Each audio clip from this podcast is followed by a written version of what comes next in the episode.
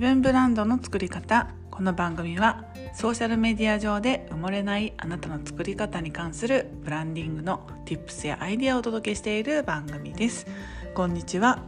えー、ブランドプロデューサーの高取ゆり子です。はいえーと、昨日までですねあのスイスは連休で、えー、イースター休暇で卵ハンティングって言って あの卵をね隠してこう見つけるゲームをしたりとかうさぎさんの、えー、デコレーションでお部屋を飾って、まあ、家族で集まってご飯を食べたりとか、まあ、そういう週末をあの迎えていました。皆さんはいかがお過ごしでしたでしょうか？私はねもう夫と2人の2人暮らしなんですけれども、まあ、とある家族にあのスイス人の家庭にお呼ばれしましてそのエッグハントとやらを初めて経験したというあの大変貴重なあの週末でした。今日のテーマはですねソーシャルメディアで埋もれないあなたの作り方ということでお話をしたいと思います。もうねこうやってこういろんな方があの発信をしているのでこう同じ肩書きで活躍されている方がたくさんいると思うんですよ。例えばですけど、えー、美容関係の方だったりとかあとはコーチングの方私の周りには非常に多いんですよ。皆さんの周りであの多いなって感じる肩書きの方っていらっしゃいますか？もしくは自分が名乗っているあの肩書きで、えー、他にもやってる方がたくさんいると。で蓋を開けてみると結構やってることも似ちゃってるなっていう方いると思います。でもねそこは安心してください。中身がかぶっていてもいいんです。かぶっていたテーマがあったとしてもあの聞いている人はあなたから聞きたいのでで結局ね全く同じにはならないんですよ。だから同じ内容を言っていてもえー、あなたから発する言葉だったり説明の仕方だったりその、えー、あなたらしさが、えー、好きで聞いてくださっているのでそこは心配しなくていいと思います。ただそこに行き着く前にですねやっぱりブランディングってお店の看板みたいなところがありまして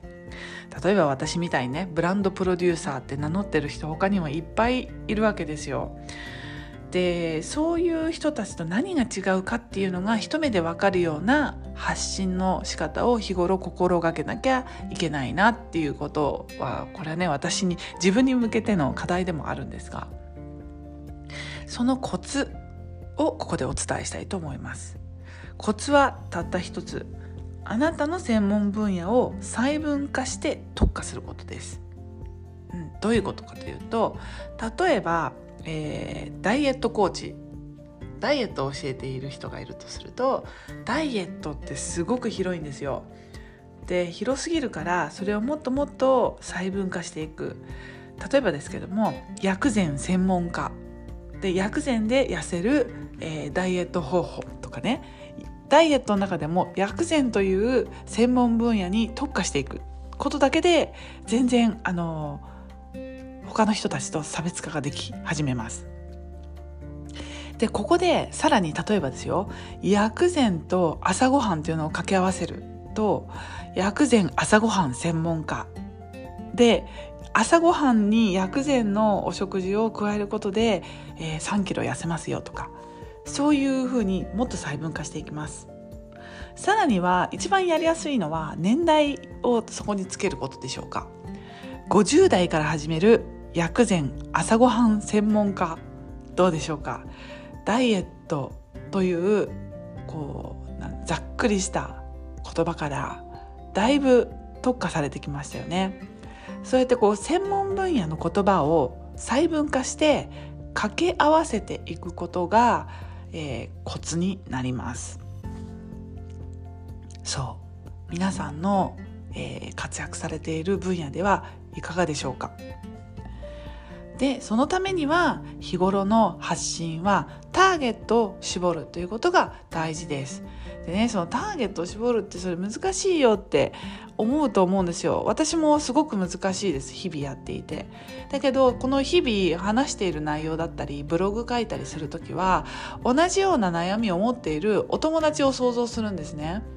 であの私の同級生で同じような悩みを持ってる人がいるんで「あのなんとかちゃん」って「なんとかちゃん ねあのこれをやる時はこうこうするんだよ」っていうことを伝える時のように、えー、ブログや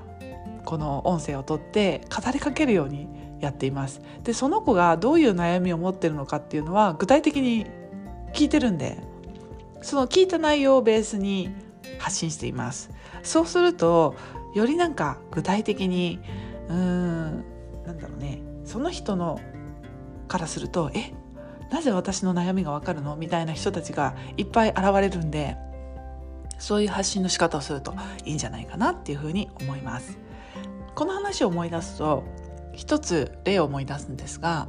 私があの前好きでよく見ていた YouTuber であのバイリンガールのちかさんっていう方がいらっしゃるんですけどもしよかったらあの概要欄に貼っとくんで見てみてください。彼女は、えーと、帰国子女でもうそれこそバイリンガールという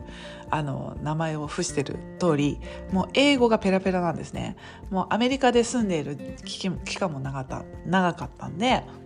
えーと、最初は、えーと英語の「あ」と「ザ」の違いをわからないっていう友達がいたのでその子に向けて、えー、YouTube をずっと、えー、撮っていたそうです。それをずっとしていたらどんどんどんどんもっと自分をブランディングしなきゃっていうことであのバイリンガールチカという名前を作ってでロゴとアイコンも作ってっていうね自分ブランディングをしていったらもうすごい大成功して今何人登録なんだろう。えっ、ー、と1万回再生と同じやつがあるのかな。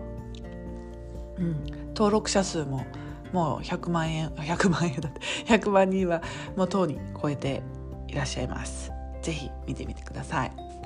はい。ということで今日はソーシャルメディア上で埋もれないあなたの作り方。そのための、えー、日頃の発信をどうしていったらいいかということについてお話しいたしました。はい。また次の音声でお会いしましょう。またね。チュース。